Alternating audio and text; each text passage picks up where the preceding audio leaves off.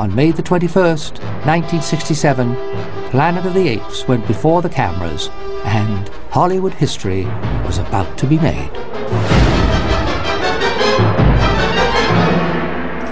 El cine se ve, pero también se escucha. Se vive, se percibe, se comparte. Cinemanet comienza. Carlos del Río y Roberto Ortiz en cabina. Produced during one of the most turbulent periods in our nation's history, it explored religious, social, and political themes and managed to be wildly entertaining at the same time. World gone insane.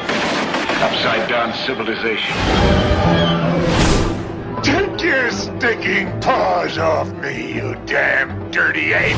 The only good human is a dead human! God, it's a city of apes.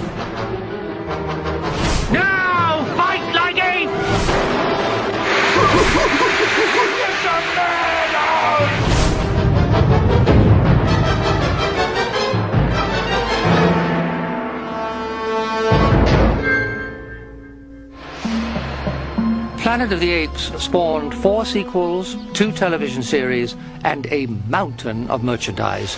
It became a cultural phenomenon. And it started as the vision of two men a French novelist named Pierre Boulle and a Hollywood film producer named Arthur P. Jacobs. Hola a todos nuestros escuchas, esto es Horroris Causa Mutante Cinemanet. es nuestro segundo crossover con nuestro podcast hermano. Este bicho raro de Horroris Causa muta, crece y celebramos el estar haciendo ya estas mezclas genéticas. Nuestro productor, el enfermero del terror, y en este caso amaestrador de simios, está del otro lado de El Cristal, Abel Cobos. Y les recordamos nuestras vías de contacto, el correo de voz 01800-087-2423 para toda la República Mexicana. Nos pueden dejar un comentario en www.horroriscausa.com, en Twitter con arroba horroris y en Facebook con facebook.com diagonal horroris causa. Yo soy Pablo Guisa, conocido como el doctor Guisa en este laboratorio, y me encuentro con mis compañeros, el doctor Coria, Muchísimo gusto, querido doctor Guisa, un placer. el doctor eh, Camarillo, Muchísimas gracias por esa vehemente introducción. y en este momento, Río de Sangre, Carlos del Río. Muchísimas gracias, estimado Pablo. Pues un gusto compartir una vez más los micrófonos con este equipo de Horroris Causa y poder combinar esta pasión que tenemos por el séptimo arte, por el horror, por la ciencia ficción, por la fantasía con todos los cinéfilos y amantes del horror que nos acompañan. Pues bueno, el espantoso y horroroso mundo de los changos. eh, Mugrosos. El que vivimos todos los días en esta ciudad, con los judiciales que son orangutanes, con nuestros políticos que son primates lobotomizados. También existe en la fantasía, también existe en la literatura. En nuestro crossover anterior hablábamos justamente del planeta, el planeta de los simios, y en esta ocasión vamos a hablar de su legado, de lo que fue eh, la franquicia, de todo lo que sucedió después, que llegó incluso hasta la televisión y que en estos días se tendrá la oportunidad de ver a unos nuevos y remasterizados changos. Veremos si llegamos hasta ese punto, pero empecemos por el legado del planeta de los simios, Antonio Camarillo. Pues bueno, como ya comentábamos en nuestra entrega anterior, serían todas estas características del proyecto original, la novela de Pierre Boulet en que está inspirada la historia, la primera película protagonizada por Charlton Heston y Roddy McDowell en el papel respectivamente del humano y de el, el que, el que sería tal vez el, el simio más conocido de la, de la historia, Cornelius el chimpancé, y sobre todo los elementos que hicieron de esta, de esta película uno de los grandes títulos de la ciencia ficción en la historia del cine, ¿no? Este, el comentario social del que ya discutimos, la pertinencia de los temas que tocaba tan actuales en su momento, ¿no? Desde eh, la Guerra Fría y el temor al holocausto nuclear, a las luchas por los derechos civiles, por los derechos humanos, por los derechos de los animales, etcétera. Y que bueno, se- rápidamente, como ya alcanzábamos a mencionar en el episodio anterior, darían pie a una serie de secuelas a lo largo de los años 70 Unas más afortunadas que otras. definitivamente unas más afortunadas que otras, una, un par de series de televisión inclusive, Animadas. eh, una serie de televisión live action que le llaman y otra animada. Return to the planet of the apes.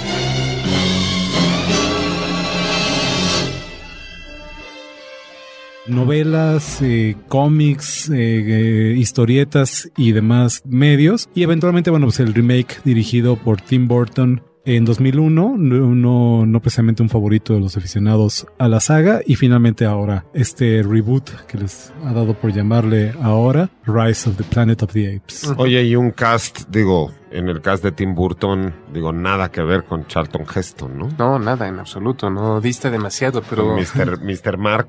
Wahlberg. Wahlberg, Marky Pero- Mark. Marky Mark. Llegaremos a ese punto. Pero fíjate, yo, yo hay algo que quiero exponer, queridos colegas. Yo pienso y siempre he creído desde, desde el inicio, desde que era un jovencito, un incipiente cinéfilo, que El planeta de los simios era una película concebida como un producto unitario. Yo creo que, ahorita corrígeme querido Toño, querido Carlos, ustedes que son los más empapados en la historia, yo, yo creo que tenía la intención de quedar ahí. Yo, yo no percibo que Pierre Boulet haya, haya escrito esa novela maravillosa con la intención de generar toda una serie de secuelas. The year 3955. Charlton Heston as Taylor, a 20th century astronaut, space wrecked in the incredible future. Linda Harrison as Nova, a savage beauty from the enslaved and voiceless human race. They are marked for target practice.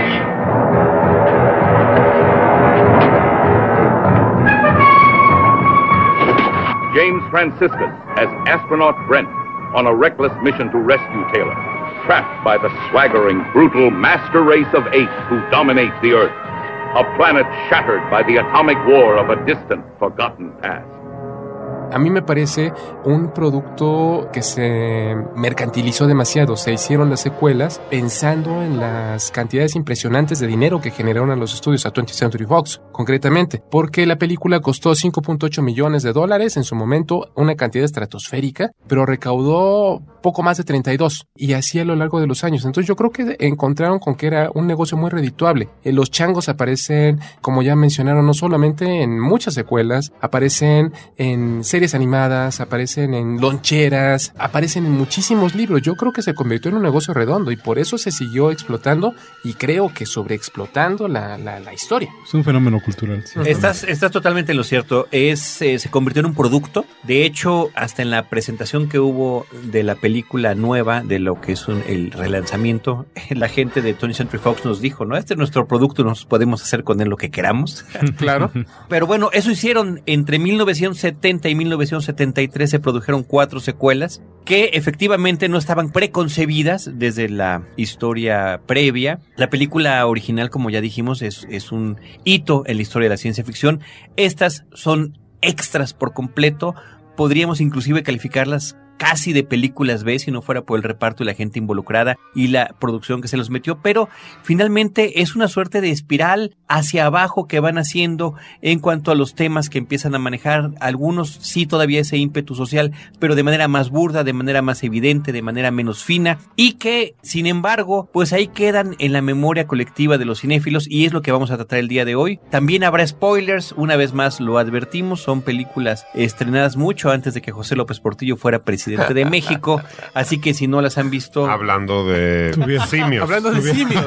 Y- Perdón, don José. Digo, bueno, Sí. y su jefe de policía, que era eh, Durazo, Sí. que no me van a decir que no era un chimpancé también. mandril. Era un mandril Era una total. bestia. Era una bestia. No, ni siquiera No se hay ninguna necesidad, como animal. no hay ninguna necesidad de ofender a los simios. Bueno, Entonces, bueno, ¿qué les parece si empezamos a platicar con la secuela directa que es Beneath the Planet of the Apes, bajo el planeta de los simios? La única película, por cierto, de todas las que seguirían, donde no participa Roddy McDowell, que ya tenía otra serie de compromisos. Estaba dirigiendo una película en Inglaterra, si no me equivoco. Donde sí participa Charlton Heston, que cuando lo invitaron a participar a la secuela dijo, híjoles, le dijo como Brothers.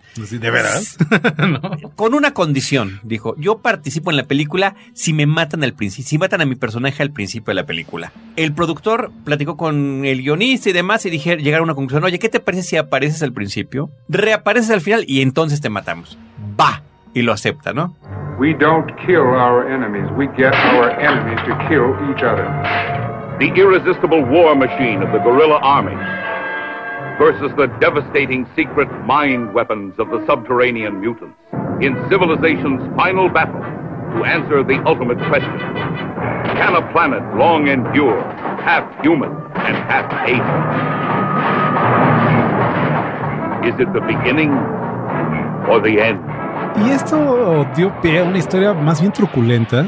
Yo debo decir de antemano que me parece me parece la menor o una de las dos peorcitas de, de, la, de la corrida inicial de la saga original de, de, los simios, ¿no? Esta historia truculenta en la que, bueno, en efecto, la película empieza justamente donde había terminado la anterior, con Taylor, el personaje de Charlton Heston, al lomo de caballo con su novia. Todavía un poco antes, o sea, repetimos algunos minutos desde la despedida del Dr. Sayus. Claro, claro, todo el final dramático de la historia, donde el Dr. Sayus reconoce que él sabía la verdad sobre los seres humanos, que él no cree que debe de revelarse porque pone en peligro a la vida humana y que, que Dios lo acompañe a Taylor en su búsqueda porque lo que encuentre y se lo dice tal vez no te guste, ¿no? Sí, es y ahí, destino. ahí recuperamos esta imagen icónica ya, un final insuperable que era el primer obstáculo al que se enfrentaba la secuela, ¿no? Este, recuperamos esta imagen icónica cuando Taylor encuentra la, la Estatua de la Libertad semienterrada en la bahía y se da cuenta, irónicamente, que pues, todo esto que ocurrió eh, había ocurrido en, la, en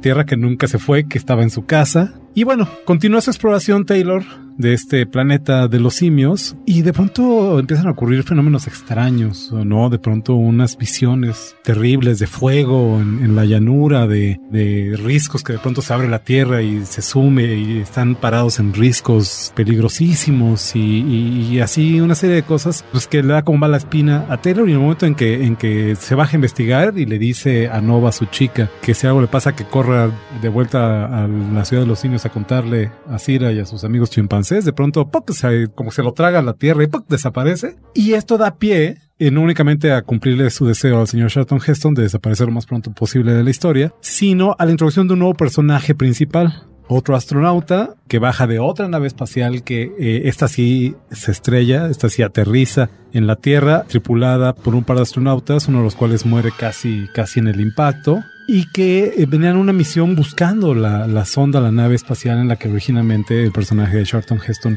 llega al planeta. A partir de este momento, lo que básicamente a lo que asistimos es a un rehash, a una, a una repetición de lo visto en la primera película. Vemos cómo encuentra este personaje. Eh, Brent se apellida él, interpretado por James Franciscus. James Franciscus. Muy parecido físicamente. De hecho, comentan que por eso lo, lo escogieron. Muy parecido físicamente a Charlton Heston, como para no echarlo de, de menos güerito, de ojo claro, este rollo. Barbón. Barbón, evidentemente. Este, según que están barbones por todo el tiempo que pasaron en, en hipersueño en el uh -huh. espacio, ¿no? Y bueno, pues vemos cómo encuentra a la chica, a Nova, se da cuenta que trae los tags del ejército de Taylor, eso quiere decir que lo vio, le pide que lo lleva con él y en vez de llevarlo con él, pues lo lleva a la ciudad de los simios, se escurren ahí, en medio de una, de una manifestación ahí del, del poderío de los eh, gorilas que, que son estos personajes belicosos que ya hemos platicado, ¿no? Y bueno, terminan finalmente llegando con sus amigos chimpancés, con, con Cornelius y con, y con Sierra, pues que le van a ayudar nuevamente a este personaje a buscar a su amigo y a sobrevivir, a tratar de escapar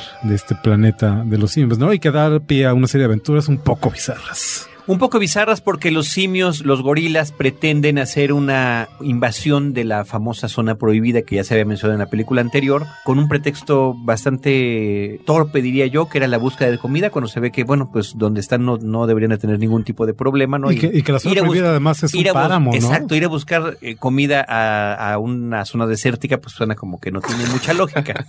Pero bueno, van, quieren ir a investigar allá porque saben que algo está sucediendo ya que todos los scouts que mandan han desaparecido. Entonces convencen a los políticos, convencen al doctor Sayos de que se embarquen en esa aventura y van a llegar a una sociedad subterránea en lo que eran los metros de Nueva York y lo que queda de la ciudad de Nueva York ya destruida, a enfrentarse con una sociedad de humanos mutantes que sí pueden hablar, pero que están absolutamente modificados en su, en su piel por el tiempo que han vivido bajo tierra. Se nota que no les da el sol. Que no les da el sol en absoluto, que a lo mejor fueron víctimas de los residuos nucleares. Claro, por supuesto. Y que han desarrollado la técnica de la telepatía y pueden, si bien se, se manifiestan eh, pacíficos, pueden manipular a la gente a través de que, de que tengan visiones, ¿no? Ah. Pero eso, eso no los defiende. Por eso decía yo que era como película B, ¿no? Sí, me recuerda mucho ahorita de Soy Leyenda, ahorita lo que, lo que, Ah, lo que ¿sí? estás diciendo. Ah, Se parece muchísimo, efectivamente. Ah, al Seguramente. último hombre en la Tierra, concretamente. Ujú.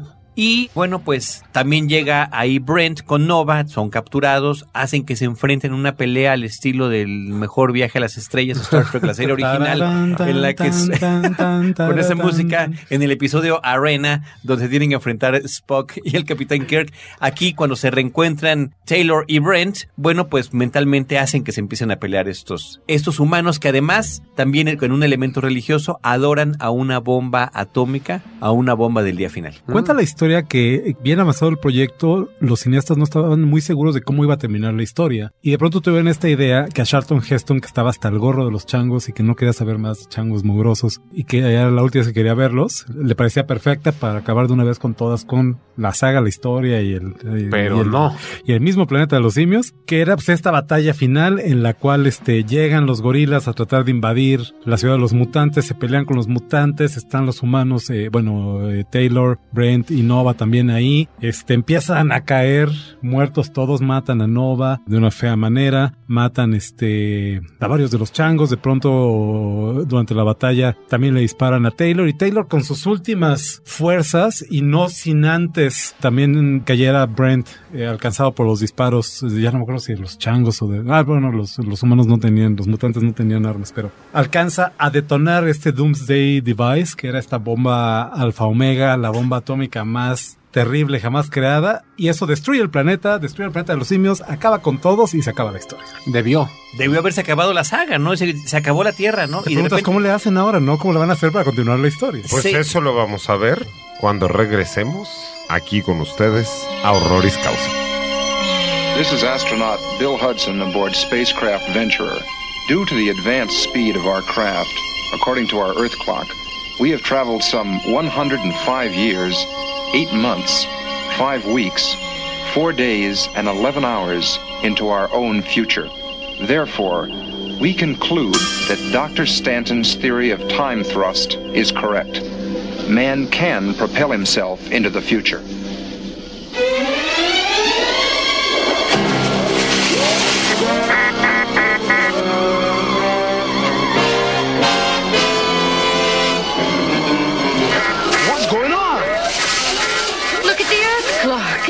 It's gone wild.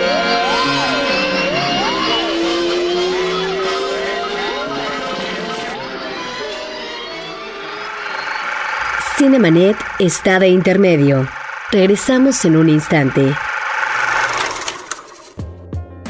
Las diferentes expresiones artísticas se entrelazan con la tecnología y los medios digitales en Arte 2.0. Entrevistas y reflexiones sobre el arte en red y las redes de artistas. www.arte20.org.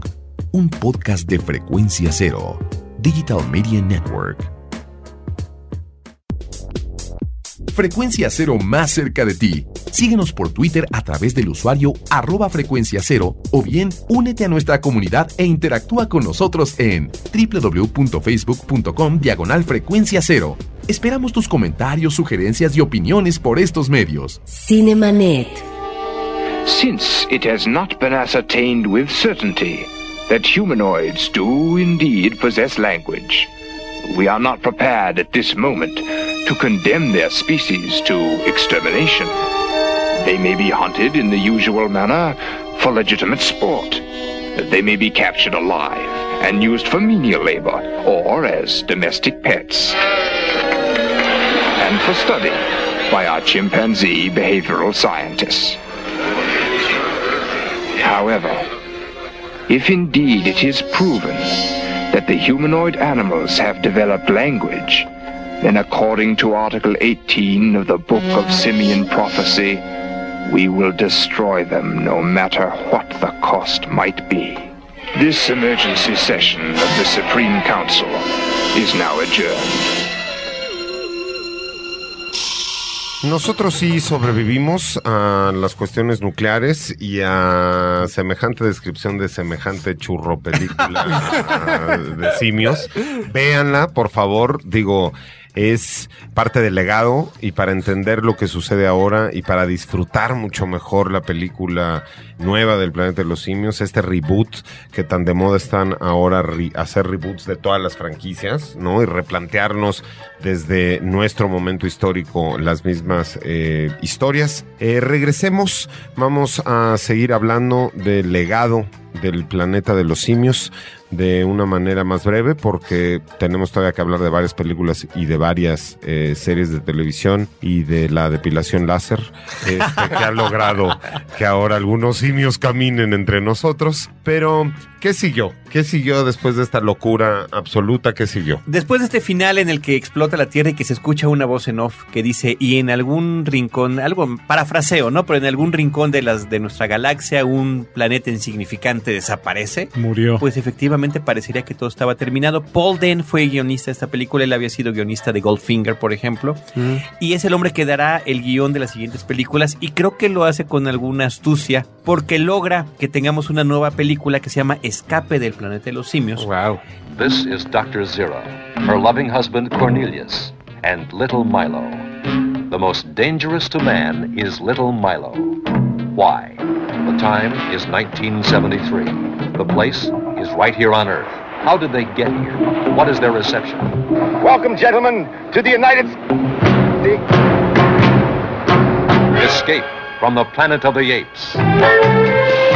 Their adventures are completely fresh, completely new, astonishingly different from what you experienced in Planet of the Apes and beneath the Planet of the Apes. Que inicia ya en lo que entonces era el, más o menos el presente, 1973. Resulta que Cornelius y Sierra, junto con un científico nuevo que no conocíamos que se llama Milo, recuperan la nave de Taylor, la echan a andar y se lanzan, digamos, en la dirección opuesta, en la trayectoria opuesta a la que llevó a Taylor a, a ese lugar y llegan a la Tierra de nuestro presente. Y todos son los momentos finales de la película anterior, Sí. antes de que explotara. Ellos logran ver, planeta, ¿no? logran ver que explote la Tierra, según narran posteriormente, ¿no? Entonces los simios parlantes son estudiados por el hombre, son expuestos mediáticamente, son adaptados los sobrevivientes, porque uno muere en- estando en cautiverio por un, como los ponen en un zoológico al principio, pues un gorila abraza, lo abraza cariñosamente. Los desconoce. Es el abrazo del gorila. Y solamente queda la pareja, que por cierto estaban esperando un bebé. Sí. Esto significaba desde el punto de vista de un científico, el científico presidencial, que pues un bebé parlante, un simio bebé parlante podría significar el ocaso de la humanidad. Sobre todo porque ellos eh, desde el principio se da cuenta los seres humanos a lo largo de la historia, un par de, científicos ahí medio veterinarios, ¿no? Que son los que lo están estudiando en el, en el zoológico al principio y, más adelante pues toda la, la camarilla política este alrededor de esta comisión presidencial que se crea para para estudiar el fenómeno, pues, se dan cuenta que, que algo huele raro, ¿no? Este, que los changos no están contando toda la historia, este, los fuerzan progresivamente, eh, al principio eh, en buena onda con unos traguitos de más y así como para que faltaran la lengua y luego ya en francos interrogatorios que les platican cuál es la historia, eh, hasta que revelan no únicamente que ellos en el mundo del que vienen, este, experimentaban y, abrían y demás a los seres humanos, tal y como nosotros lo hacemos con los animales, sino que además, bueno, pues el ser humano se ha visto reducido a un a un animal vil, como decíamos en el episodio anterior. Como lo es. Como no se le quita, porque al final, aunque la mona se vista de seda, ¿no? Ese es un poco uno de los mensajes de la película, pero bueno. Y, y bueno, pues sí que en efecto son un- una amenaza para la, la supremacía del ser, del ser humano, ¿no? Esto da pie a un, una resolución, pues bastante convencional. Yo, ahora que revisité las películas, me quedé con la impresión de que era como ver capítulos de series de televisión de la época, las que es de San Francisco, una cosa así, ¿no? Mucha gente hablando, mucha ciudad de Los Ángeles, pelón así sin mayor atractivo futurista, ni de ciencia ficción, ni de nada, ¿no? Y que es un, un- un final bastante dramático. Now, wait a second, just a moment. Let me get this straight.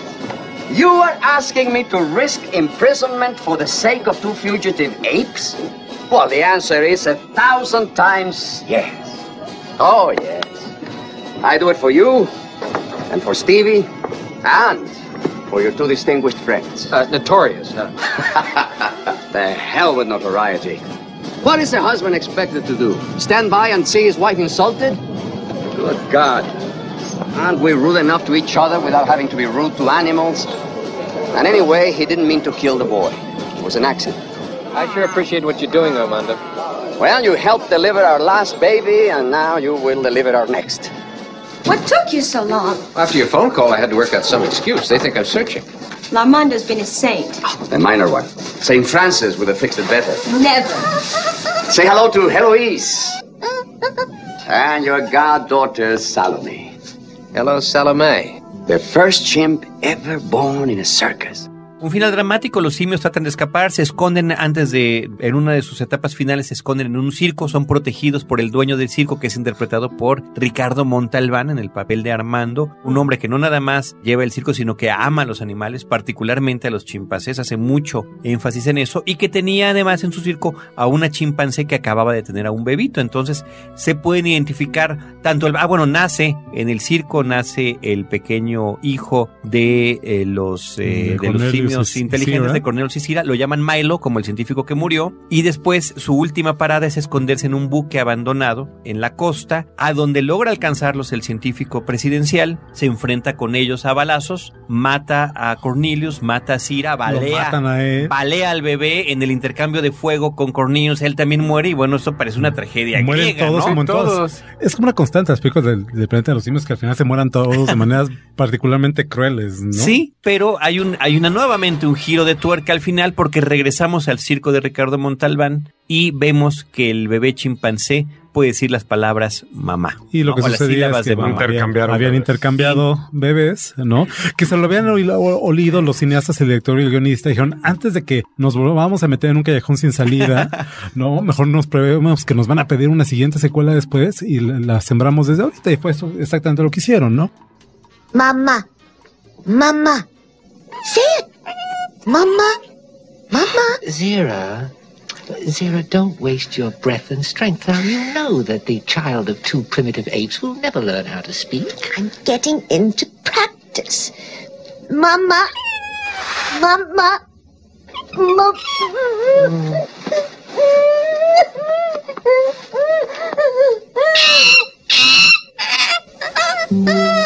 Yeah, that's good. Come on.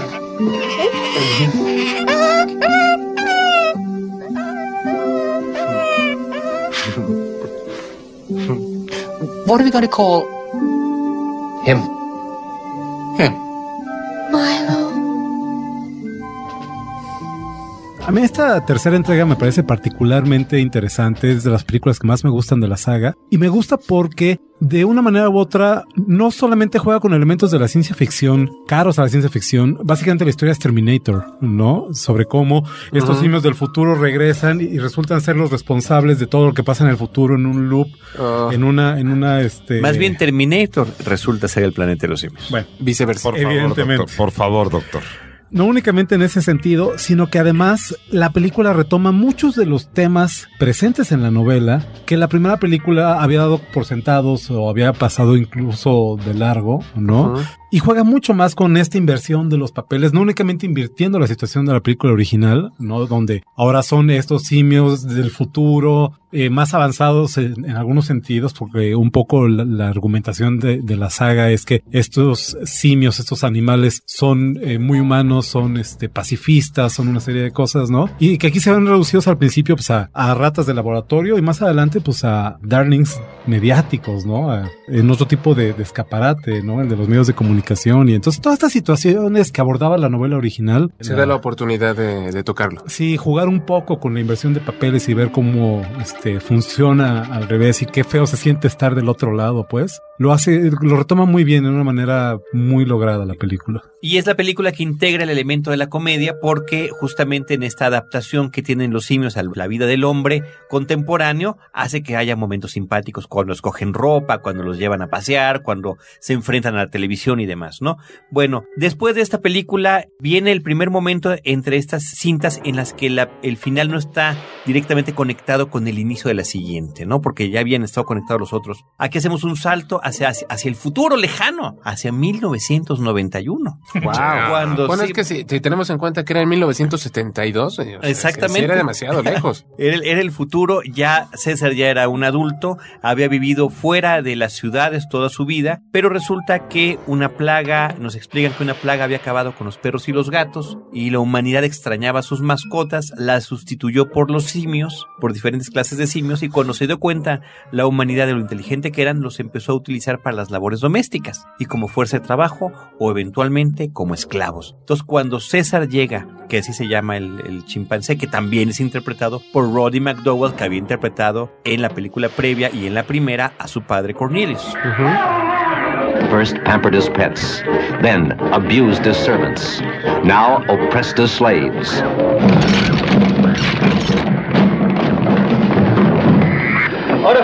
Mobilization of all security forces, police, militia, and reserve defense units. See that every entrance into the city is cordoned off immediately. Yes, sir. Our control methods to include the use of tear gas and sedation darts. There will be but one control method. Shoot to kill. Así es, cuando se da cuenta, bueno, hay una, una serie de situaciones ahí, ¿no? En las que se da cuenta el gobierno que progresivamente las autoridades humanas parecen más propias de un estado totalitario, ¿no? De pronto son estos policías vestidos de negro y La esta- policía parecía eh, de la Gestapo. Sí, no, literalmente, de la película. ¿no? Literalmente, este, vamos, no se pierde ahí toda esta, toda esta alegoría sobre, sobre cuestiones reales, humanas, ¿no? Entonces sí hay ahí como atisbos a un régimen totalitario. Se entiende que empieza la sociedad, merced a presiones económicas, políticas y demás, empieza a enrarecerse el ambiente. Y bueno, pues esta presencia del simio parlante, pues no hace más que complicar las cosas, ¿no? Porque cuando se dan cuenta, para no entrar en detalles, cuando se dan cuenta que este simio habla y puede ser, debe de ser el descendiente de aquellos simios parlantes que llegaron 20 años atrás a la Tierra, bueno, pues se dedican a darle caza, él se esconde entre los simios recién importados del África a la, a la ciudad y es desde adentro, desde esa posición adentro, este es comprado en una subasta justamente por el líder, no sabría cómo llamarlo. gobernador, ¿no? alcalde. Gobernador, alcalde, una cosa de la ciudad. Y es desde esa posición privilegiada que empieza a iniciar la revuelta de los simios contra sus amos, ¿no? Vemos cómo empiezan a robar discretamente cuchillos, machetes, ¿no? Este, los que trabajan como meseros de pronto pues, se llevan el tenedor, ¿no? Así. Y empiezan a armar un, un pequeño arsenal y empiezan a organizarse entre ellos. Y el final, pues el final es una, una carnicería entre ambos bandos, ¿no? Entre el, el- el contingente de los simios y la policía dispuesta a acabar con ellos.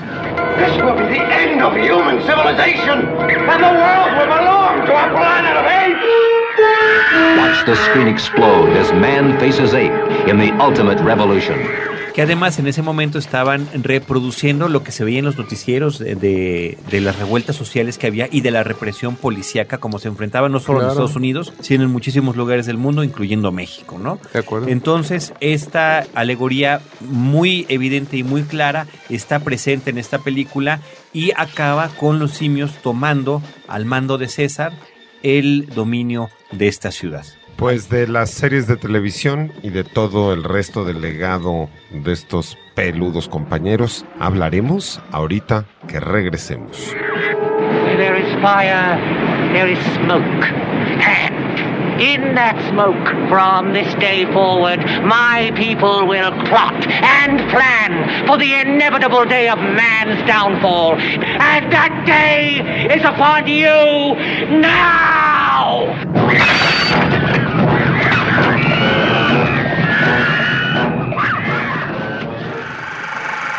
Cinemanet está de intermedio. Regresamos en un instante. Tipos de vinos, variedades de uvas, viñedos, cómo llevar una cata, regiones vitivinícolas, casas productoras y todo lo que quieres saber sobre este tema lo encuentras en Vino para Principiantes, un curso en línea de educación sobre el vino. www.vinoparaprincipiantes.com, un podcast de frecuencia cero, Digital Media Network. Ahora, diseñar y hospedar su página web será cosa de niños. En tan solo cinco pasos, hágalo usted mismo sin ser un experto en Internet. Ingrese a suempresa.com y active ahora mismo su plan. Suempresa.com, líder de web hosting en México. Cinemanet.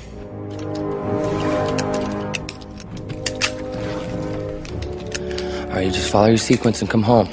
Understand? Home.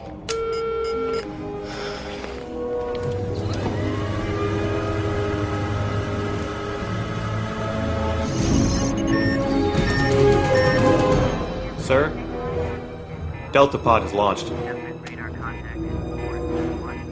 Delta Pod, your flight is not authorized. Going to get my chimp. You bring that thing back here now. Return to base. Never send a monkey to do a man's job. Say hi to anyone on the flight.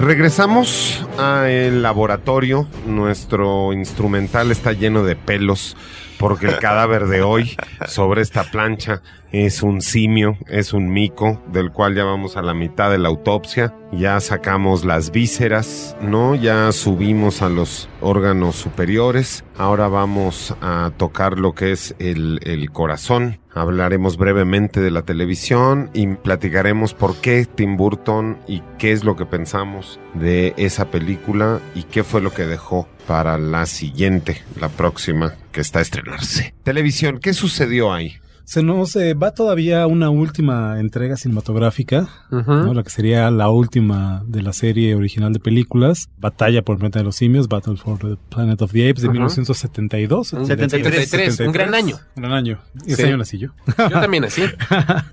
y que bueno, Carlos, es, es realmente, fue considerada menor en su momento. A mí me sigue pareciendo que es la menor de todas, inclusive eh, que, la, que la segunda. Había, había presiones de parte del estudio para que la película fuera un poco menos sórdida, menos oscura, este, más amigable para hacer un, para las familias, para hacer un, un filme familiar. Entonces se, se nota luego, luego la, el cambio de intenciones de la serie. Absolutamente. Presentan la posibilidad de una sociedad muy elemental donde existe la convivencia entre los humanos y los simios como iguales, pero por supuesto habrá de cada bando, como en la mejor película de la Guerra Fría, ¿no? Serán los militares de cada bando los que estén a favor de que esta sociedad se enfrente. Hacen, hacen su triunfal regreso los mutantes de la segunda película, no Wow. dándole un poco de continuidad a esa historia, que no es su regreso, en realidad es su primera aparición. Es una si no precuela. ¿no?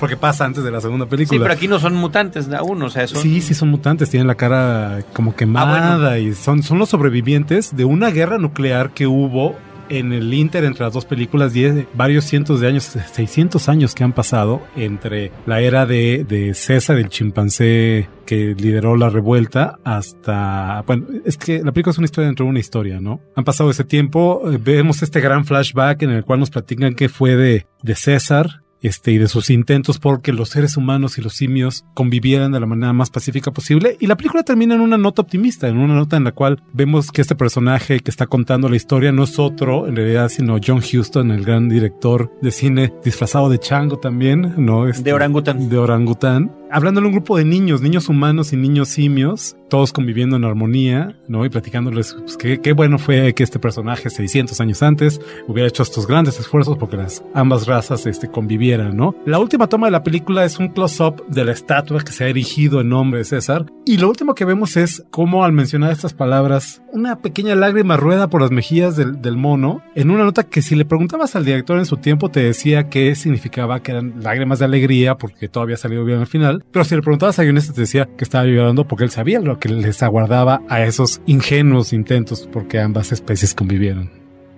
Let the humans go, Virgil. All of them.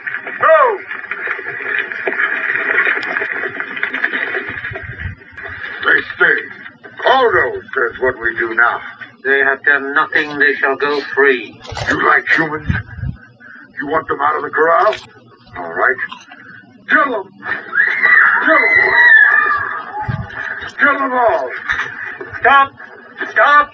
No more killing, Aldo. Put down your weapons. Take them back to the armory. No! We shall keep the guns. Move, Caesar, or we shall kill you. Ape has never killed ape, let alone an ape child. Aldo has killed an ape child. The branch did not break. It was cut with a sword. I guess you might say they just joined the human race.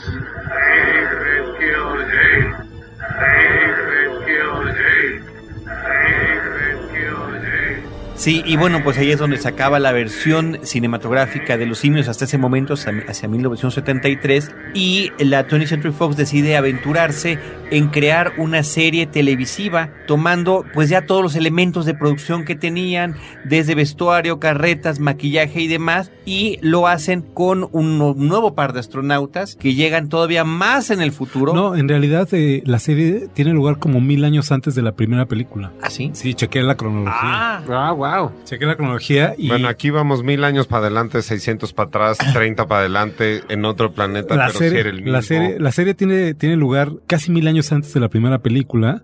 De hecho, los seres humanos todavía no son tan primitivos. Sí están esclavizados, sí son Pero hechos hablan, menos, pero hablan. hablan. visten, tienen casas. O sea, hay una sociedad humana que es oprimida por la sociedad de los, de los, de los simios. Y es básicamente es la tercera vez que cuentan la misma historia. Dos astronautas que bajan, que son perseguidos por los simios. En este caso, un orangután de nuevo, digo, un eh, Chimpancé. chimpancé de nuevo interpretado por Roddy McDowell, se hace amigo, aliado de los humanos y escapa con ellos y pues juntos viven grandes aventuras. A lo largo de los únicamente 13 capítulos que duró la serie, que no fue muy exitosa y que fue El problema, y, y costaba mucho producir. Eso era, fue unos elementos por los que también este, fue cancelada. Ahora, yo no recuerdo la serie, pero hubo en algún momento un fruto de algún romance entre un humano y un chimpancé. No, no, ¿Llegaron pero a plantear la posibilidad? fue una idea que se manejó durante la, la producción de las secuelas de las películas y de hecho en este documental que hemos platicado se ven imágenes de una prueba de maquillaje de un híbrido entre simios y humanos, un, un- un- un humano muy peludo o un chango muy lampiño como lo quieran ver, ¿no? Pero- No, hombre, pero hubieran venido a hacer casting a la Ciudad de México. Y sin problemas Sin hubieran encontrado problema, un ¿eh? candidato, claro. Y que también Tim Burton tenía esa idea en mente, ¿no? Él anduvo jugueteando con esa idea en su nueva versión, pero al final de cuentas no lo manejó. Lo que era muy interesante de esta nueva versión televisiva era que tenía un inicio formidable. Tenía una gran secuencia de créditos iniciales donde se narraba brevemente la llegada de los astronautas y de repente esta fuerza hostil de los gorilas a caballo, pues con el rifle arriba en un atardecer rojo impresionante que cautivaba inmediatamente al espectador y que tenía además de los astronautas Alan y Burke y de Beardon, que era el chimpancé, a una figura que sería la que sería rescatada por la memoria colectiva y es a la que todo mundo recuerda, que es al general Urco, el que se pasó todos estos capítulos persiguiéndonos. La película de Tim Burton, platiquemos, bueno, eh, eh, seguiría todavía a la serie de televisión, una serie animada, Una serie que fue un animada. poco más afortunada, creo, de hecho.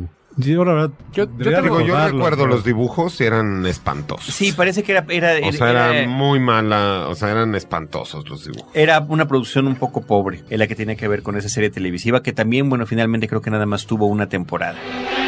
Reports have reached us that Urko is bringing humanoid captives. Good. That will give Zira and me an opportunity to obtain new research animals. Yes, children. I have left orders for Urko to permit you to select the six finest specimens from this catch. I sometimes think, Dr. Zayas, that without your patronage, simian science would soon die from disinterest. Children, never forget the free ape is he who does not fear to go to the end of his thought.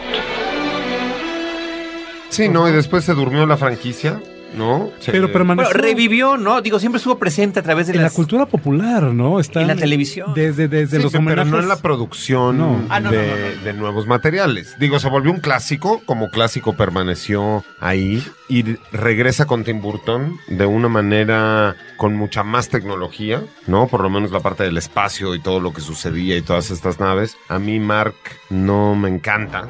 Marky Mark. A mí Mark no me encanta. Pero ¿cuál es la opinión general aquí sobre esta película de Tim Burton? Yo tengo opiniones muy encontradas. Yo, yo le comentaba antes de comenzar este programa a Antonio y a Carlos que debido, digo, no pude acudir eh, con ellos a ver la función de prensa de eh, El Planeta de los Simios Revolución, que fue bautizada así en México. R Evolución. R No, la R está en- entre paréntesis y me parece que es terrible el título. Sí, no, no, no es muy afortunado, gracias a los magos del subtitulaje en México, pero bueno, esa es, esa es otra historia. Yo, yo, ante la ausencia, ante la incapacidad de acompañarlos, me consolé releyendo la novela, la semana pasada lo, lo hice, y volví a ver la película de Tim Burton. Yo, yo debo decir que cuando la vi por primera vez en 2001, dije, o sea, es una película bien hecha, pero me pareció la más extraña de su filmografía, creo yo la más forzada, porque yo no encontré los temas a los cuales me tenía acostumbrado, y, y- y la catalogué en su momento entre las peores películas de Tim Burton. Ahora que la vi nuevamente, me gustó. Eh, definitivamente no es la más brillante de ellas, pero tiene altísimos valores de producción. Vaya, está el vestuario de Colin Atwood, está el maravilloso maquillaje de Rick Baker, está toda la parafernalia de efectos especiales ya digitales. Al final, creo que es una buena película, deja satisfecho. Además, la construcción del guion en el cual le dan el crédito eh, apropiado a Pierre Boulet, creo que rescata la esencia y la sorpresa de la, de la película. Evidentemente es difícil emular ese maravilloso final con la Estatua de la Libertad que ya nos hemos encargado de platicar hasta el hartazgo. Pero creo que, y nuevamente vamos a caer en el spoiler, vamos a arruinarles a lo mejor a, a- a las personas que no lo han visto, donde Marky Mark llega después de toda esta travesía, después de esta batalla, después de toda esta aventura, de esta odisea impresionante a la Tierra nuevamente, y se da cuenta frente al espacio que debería de ocupar el monumento a Abraham Lincoln en Washington, que es la efigie del malvado de la película, del, del General coronel Tate. Tate, o general, del general Tate, y que es rodeado repentinamente por una horda impresionante de policías, todos gorilas, todos eh, ataviados con todos los uniformes apropiados de este tipo de corporación y amenazado por armas de fuego. Es- me parece un final que si bien definitivamente no puede emular el impacto y el éxito de- del original, creo que se acerca en espíritu y en intención. You know, uh, it would mean a great deal to everyone if, if he would stay. It would mean a great deal to me. I have to leave now. I have to take a chance that it can get me back.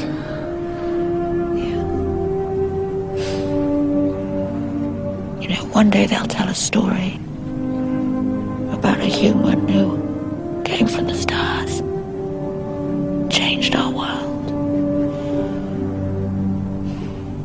Some will say it was just a fairy tale. That uh, it was never real.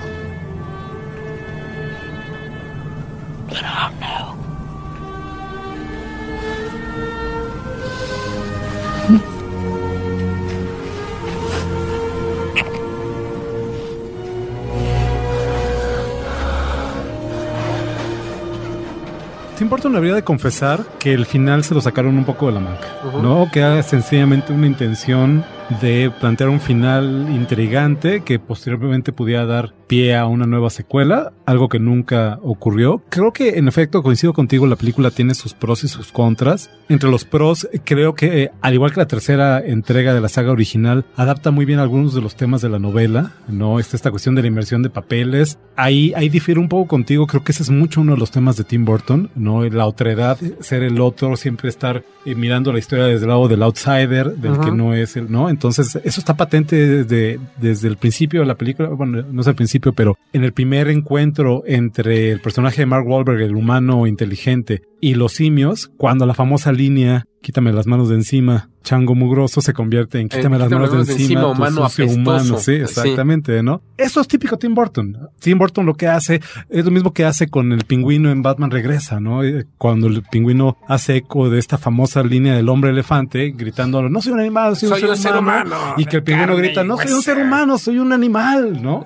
Ese es Tim Burton, ese es Tim Burton eh, siempre poniéndose del lado del, del monstruo, siempre poniéndose del lado del, ¿no? Y al mismo tiempo esta idiosincrasia de Tim Burton es un director tan idiosincrático que le cuesta mucho trabajo apropiarse una historia que no es, que no es suya, que no generó él, ¿no? Y entonces ahí es donde yo siento que a pesar de los homenajes de esta primera línea, de la aparición de Charlton Heston. Que, que eso es precisamente algo que iba a destacar, o sea, que, que Charlton Heston aparezca recitando el inverso de las líneas que profería Damn en el you planeta de all, los, damn you de los simios, hell. eh, caracterizado de chango del papá del villano, es, es, es un gran momento. Es delicioso, es delicioso. Ade- Además de que, por ejemplo, advierte al chango, a su hijo, de los humanos. Les dice su ingenio es solo equiparable a su crueldad. Claro. Creo que define muy bien la naturaleza del hombre. I don't have much time about this human uh, who troubles you. I have something to tell you. In the time before time, we were the slaves and the humans were the masters. What you hold in your hand is the proof of their power. Their power of invention, their power of technology. Against this, our strength means nothing. Damn them. Damn them. Damn them all to hell. En ese sentido está presente Tim Burton y sin embargo, como ya decíamos, este, creo que es tan, tan Tim Burton un, person- un director tan personal y tan con unas manías tan claras que pronto le cuesta mucho trabajo. Entonces, a pesar de esto, a pesar de los homenajes, a pesar, etcétera, pues la película no se siente y creo que es su mayor defecto, no se siente como parte de esta gran mitología que se llevó varias décadas en crear, ¿no? No hay mayores ecos de estas cuestiones de, de los temas que manejaba la película original, la serie original, no hay mayores más allá de estos pequeños homenajes, decíamos, a las guiños a, las demás películas y que eso esto es algo que podemos adelantar. La nueva entrega de, del Planeta de los Simios sí hace. Sí lo hace. Si bien los valores de producción son innegables en esta cinta de Burton, a mí me encantó el trabajo de maquillaje, el trabajo del vestuario, el diseño, es, es impecable.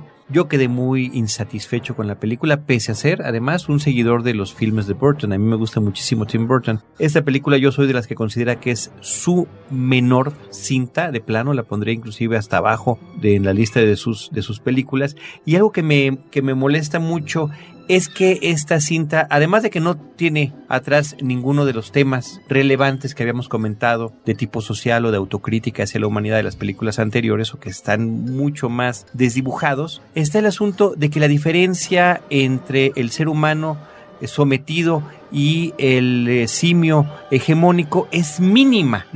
Es tan solo como un asunto de decisión. Hay una escena que me parece hasta patética cuando se supone que están en una jaula los humanos. Ahí está Mark Wahlberg y dice, ¿y por qué no se salen? Agarra la mano, abre la puerta y se, y se empiezan a salir. O sea, me parece que ahí pierde sentido y pierde fuerza la diferencia o el- la inversión de papeles que está en concepto desde la novela de Pierre Boulet. Y también la famosa llegada a la ciudad de los simios parece la llegada a un parque temático, ¿no? Donde estamos viendo, como si estuvieras viendo, en, estuvieras en, en los Piratas del Caribe de Disney o en alguna de esas atracciones, que te volteas y ves cómo a uno le están cortando el pelo, cómo otro está jugando por allá. O sea, me parece que es minimizar algo que desde por sí debió haber sido impactante. Algo que yo tengo que alabar es al ensamble actoral que reúne. Yo algo con lo que siempre me peleé es que eh, yo tenía mucha dificultad para ubicar cuál era chango, cuál era gorila, cuál era chimpancé, cuál era orangután. A mí me costaba en su momento eh, siendo un chavito, todo, ¿no? pero cuando era un chavito me costaba trabajo.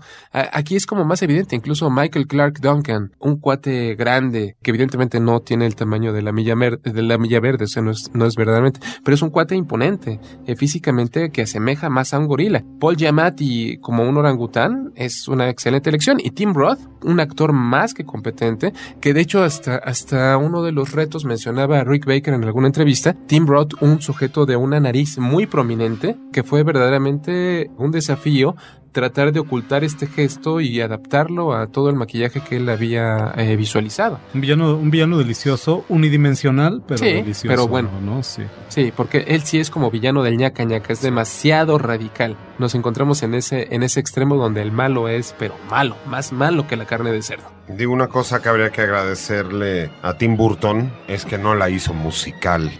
Porque podría haber incluso haber hecho El planeta de los simios, el musical. Y matarnos a todos. Creo que le ha hecho un daño terrible Walt Disney y todo este asunto a las últimas entregas de pronto de Tim.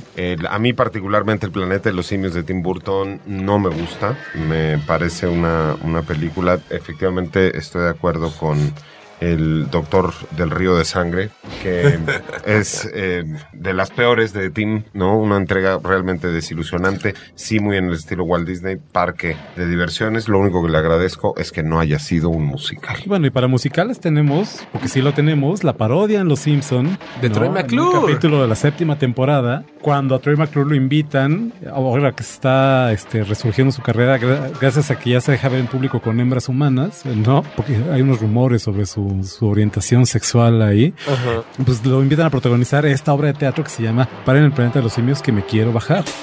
Oh, help me, Dr. Zayas. Dr. Zayas, Dr. Zayas. Dr. Zayas, Dr. Zayas. Dr. Oh, Dr. Zayas. Dr. Zayas, Dr. Zayas. What's wrong with me? I think you're crazy. Want a second opinion? You're also lazy. Dr. Zayas, Dr. Zayas. Y que es una maravilla y que es prueba fehaciente del impacto y de la trascendencia que a nivel cultural, que a nivel de masas, esta historia sigue teniendo tantos años después. Efectivamente, desde sus inicios en los 60 en un libro hasta eh, el episodio de Los Simpson, los simios, el planeta de los simios ha permeado la cultura popular de este planeta, o por lo menos de la parte occidental. Nosotros estamos a punto de despedirnos por eh, la emisión de hoy. Palabras finales. Pues eh, que al final de cuentas y el- la intención de hacer este recuento de películas que podríamos haber pensado algunas no son muy buenas, es, es baja la producción, no es el mismo tipo de guion, finalmente lograron hacer una saga que de manera forzada o no tenía algún sentido y manejaba inclusive el asunto del viaje en el tiempo y la autodestrucción de la humanidad para hacer este juego aparentemente eterno en el que se logra la inversión de los papeles de los seres humanos. A mí me fascinó, a mí me tocó verlas en televisión, en cine permanencia voluntaria, donde me echaba dos en un fin de semana y dos al siguiente domingo. La quinta en algún lugar de provincia la vi en el cine, en fin, eh, y bueno, y yo, yo sí era seguidor de la serie de televisión live action de Planet of the Apes, así que el ver que de alguna manera continúa presente con un nuevo lanzamiento de la película me parece interesante y me parece que queda registrado en los análisis de la historia cinematográfica. A mí me parece un signo alarmante de vejez. Yo siempre he pensado, nos damos cuenta de nuestra edad en el momento en que comenzamos a ver nuevas versiones o reinicios de películas que marcaron nuestra infancia. Es una película deliciosa y que yo creo que permanece intacta en el corazón y en la memoria de todos o de muchos de nosotros. Que incluso aquí ya, como comentario final, el otro día platicaba con un joven, alumno mío, 17, 18 años debe tener el sujeto, y decía, no, pero ¿cómo les pueden gustar esas películas? Se ve el maquillaje de lo más falso, parece que tiene coco, se me, se me figura a Baló en el libro de la selva, cómo, cómo, cómo se disfrazaba de gorila. Efectivamente, yo creo que ese es su candor, eh, su, su originalidad reside en ubicarla en el momento en el que fue producida, porque en su época el alarde técnico que implicaba maquillar a unas personas, eh, aunque los prostéticos de látex fueran de lo más burdos, pues hablaba acerca del- del prodigio, de la maravilla tecnológica del cine en ese momento. Entonces, son películas que yo creo que todos atesoramos. In one of the countless billions of galaxies in the universe lies a medium sized star. And one of its satellites, a green and insignificant planet, is now dead. Los que no la hayan visto, vayan a verlas, consíganlas, ya están en DVD. Viene la nueva entrega, habrá un crossover específico y especial para hablar de esta nueva película. Dos de aquí ya la vieron, uno de ellos nuestro invitado de lujo del día de hoy, el doctor Carlos del Río de Sangre. Muchísimas gracias. Dos no la hemos visto, ustedes ninguno, pero la veremos todos y podremos platicar sobre este tema. Yo nada más quisiera recordarles que en este programa no se lastimó a ningún chimpancé y esto fue Horroris Causa Mutante Cinemanet y horror a quien horror merece. Meet Chimp 9. We gave him a gene therapy that allows the brain to create its own cells in order to repair itself. We call it a cure to Alzheimer's. You have no idea what you're dealing with.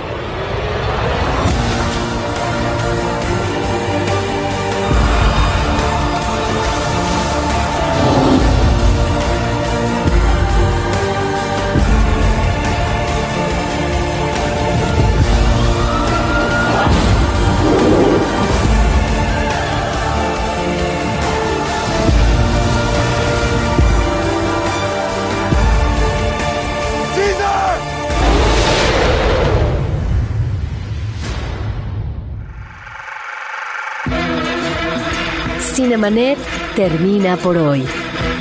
Más cine en Cinemanet.